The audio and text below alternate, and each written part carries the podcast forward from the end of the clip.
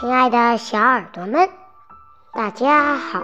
今天我们来欣赏一篇文章，文章的篇名叫做《衡水中学曝光学霸二十四小时日程表》，我才知道大多数孩子输在哪儿。女儿派洞见，衡水中学的一天，前段时间。一条衡水中学二十四小时时的视频再度刷屏。这所被誉为高考工厂的超级中学背后，投射出来的是两个字：自律。凌晨六点，当很多孩子睡得正香的时候，衡水的学生已经在争分夺秒中。开始了一天当中的第一个环节——早操。他们甚至来不及洗漱，来不及伸个懒腰，起床铃声一响，他们必须迅速穿上衣服，梳好头发，奔赴操场。七点，学生坚持完成每日常规晨读。为了防止打瞌睡，许多孩子都是站着。八点，学生们开始上课。课堂上没有人走神，也没有人打瞌睡。课间休息的几分钟时间，还有孩子们匆忙赶去刷牙洗脸。十二点，到了午餐时间，学生仍不忘在排队间隙读书背单词。他们充分利用碎片化时间，巩固和强化知识。十三点，学生开始午休，哪怕睡不着，也必须闭上眼睛，安静地躺一会儿。十七点，印刷人员赶印第二天的习题。有人算了算，在衡中三年，有一百多次周测，四十八次大型考试，平均每年要做两万多张卷子。十九点。学生会在此刻进行一天的学习复盘，有任何疑惑，他们都会向老师提问。二十二点，学生终于可以结束晚自习，放下一身的疲惫，开始进入晚修。看完衡水中学学生的一天，才发现衡水中学的神话。其实只是越努力越幸运的现实写照。他们通往清华北大的路是用卷子铺出来的，是用时间背出来的。在衡水中学的学生，走路是抢跑冲刺，吃饭是狼吞虎咽，刷牙洗漱是在课间，就连上厕所也要掐点。他们每天要学习至少十四个小时，每个月只放一天假，每年寒暑假不超过两周。他们成功的背后是抓住每分每秒，是二十四小时只争朝夕，不问过去还是现在。世界奖励的永远都是那些自律的孩子。二，所有优秀的背后。都是苦行僧般的自律。冰心先生说过：“成功的花，人们只惊艳它现实的明艳，而然而当初它的芽儿浸透了奋斗的泪水，洒遍了牺牲的血泪。”是啊，那些优秀的孩子不一定比别人聪明，但一定比别人更努力。更自律。前阵子，一个女孩崩溃大哭的视频上了热搜。女孩妈妈透露，每天晚上她都自习学习到十点半，这次终于在模拟考中得了双百。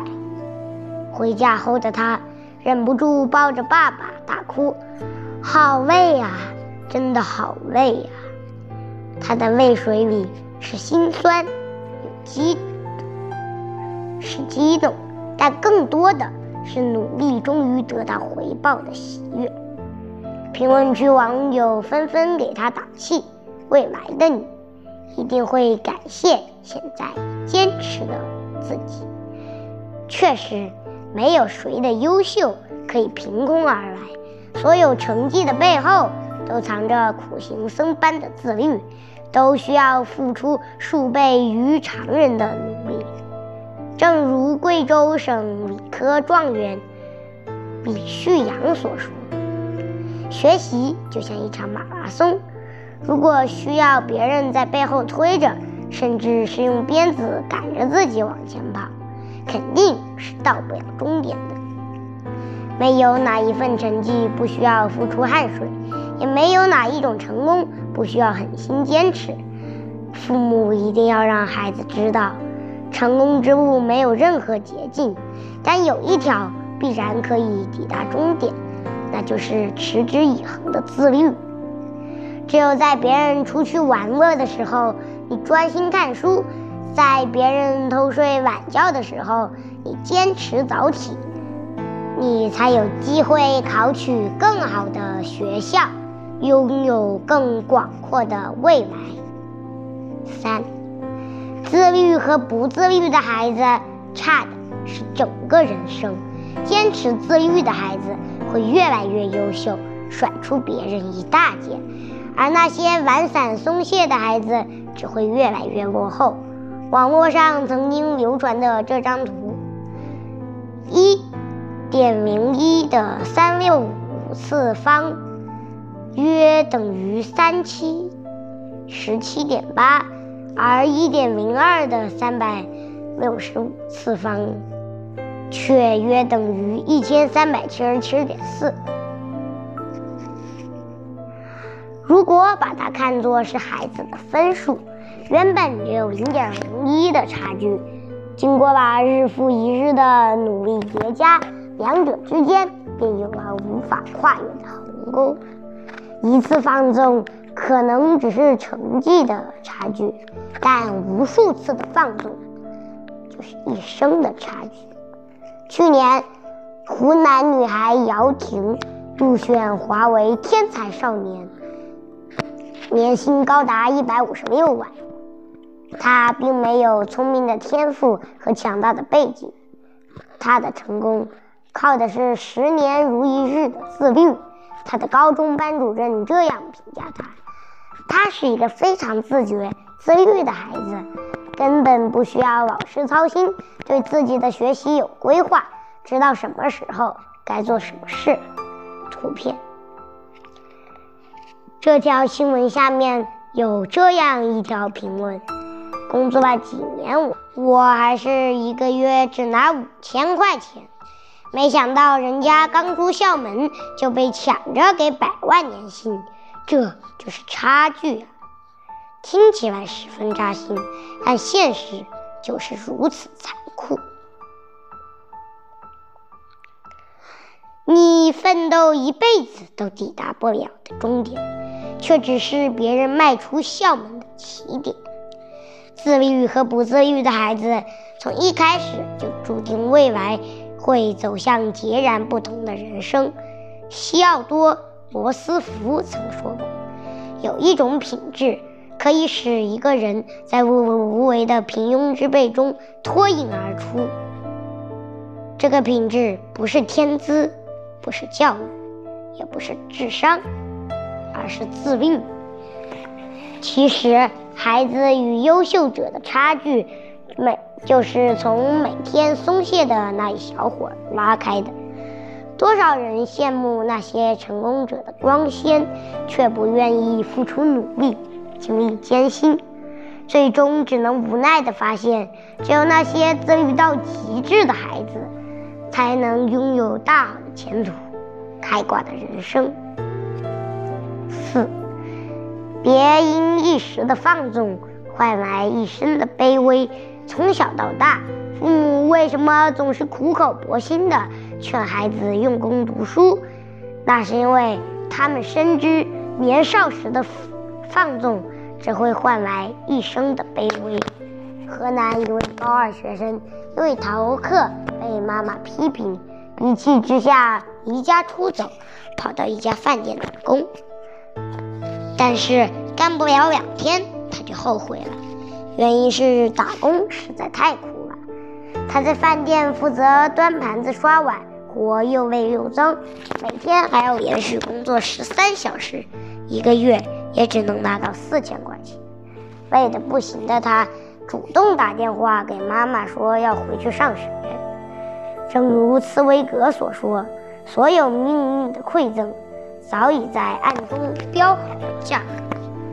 如果在本该努力学习的年纪，贪图安乐、懒散放纵，那么孩子接下来的人生就只能被挤压在社会底层，干着最累的工作，赚着最少的钱。”网上有这样一段话。二十岁的贪玩，造就了三十岁的无奈；三十岁的无奈，导致了四十岁的无为；四十岁的无为，气定了五十岁的失败；五十岁的失败，酿造了一辈子的碌碌无为。如果别人在刻苦读书，而你的孩子却在偷懒；别人在努力向上，而你的孩子却在享乐，他们之间的差距。就会一点一点慢慢拉开，孩子可能轻松快乐了那么几年，但未来几十年的人生，他都将为工作所累，为生活所迫，吃尽苦头，受尽磨难。他们还太小，没吃过生活的苦，不知道生存的难。作为父母，一定要在背后推他们一把，让孩子知道。你可以选择任性，选择放纵，但你也要为之付出相应的代价，这个代价就是你的一辈子。五，请务必告诉孩子：自律者出众，懒散者出局。近日，网友票选出二零二零年十日人生十大遗憾之事，其中排在第一位的就是。未能珍惜年少，考入好大学，以致此生不无为。同样与学习相关的，还有排在第六位的浪费太多年少时光跟精力。人生最痛苦的事，不是我不行，而是我本可以。如果人生可以重来，他们希望做的事都是好好读书学习。心理学家瓦克拉说过：“自律的前期是兴奋，中期是痛苦，后期是享受。”父母是孩子的终生责任人，请务必早日点醒那个贪图玩乐的孩子，告诉他：“你的人生才刚刚开始，你的未来还有无数种可能。如果在年少时你选择浑浑噩噩，”自甘堕落，老了就只能被被迫谋生，悔恨终身。如果趁现在，你靠着自律和坚持，不断努力拼搏，就能从一无所有到功成名就。你的明天就是由你的今天决定的。千万不要等到被挖开差距。才后悔自己当初没有好好努力，不要等到被现实打脸才痛恨自己过去每天轻松度日。正如衡水中学一名学生在演讲中所说：“你只有付出，付出你的时间，赌上你的尊严，拿出你的全部，你的所有。当别人打游戏时，你在学习。”当别人睡晚觉时，你也在学习，你才能避免成为一个普通人。人生永远都是自律者出众，懒散者出局。点个再看，愿你的孩子不负时光，不负自己。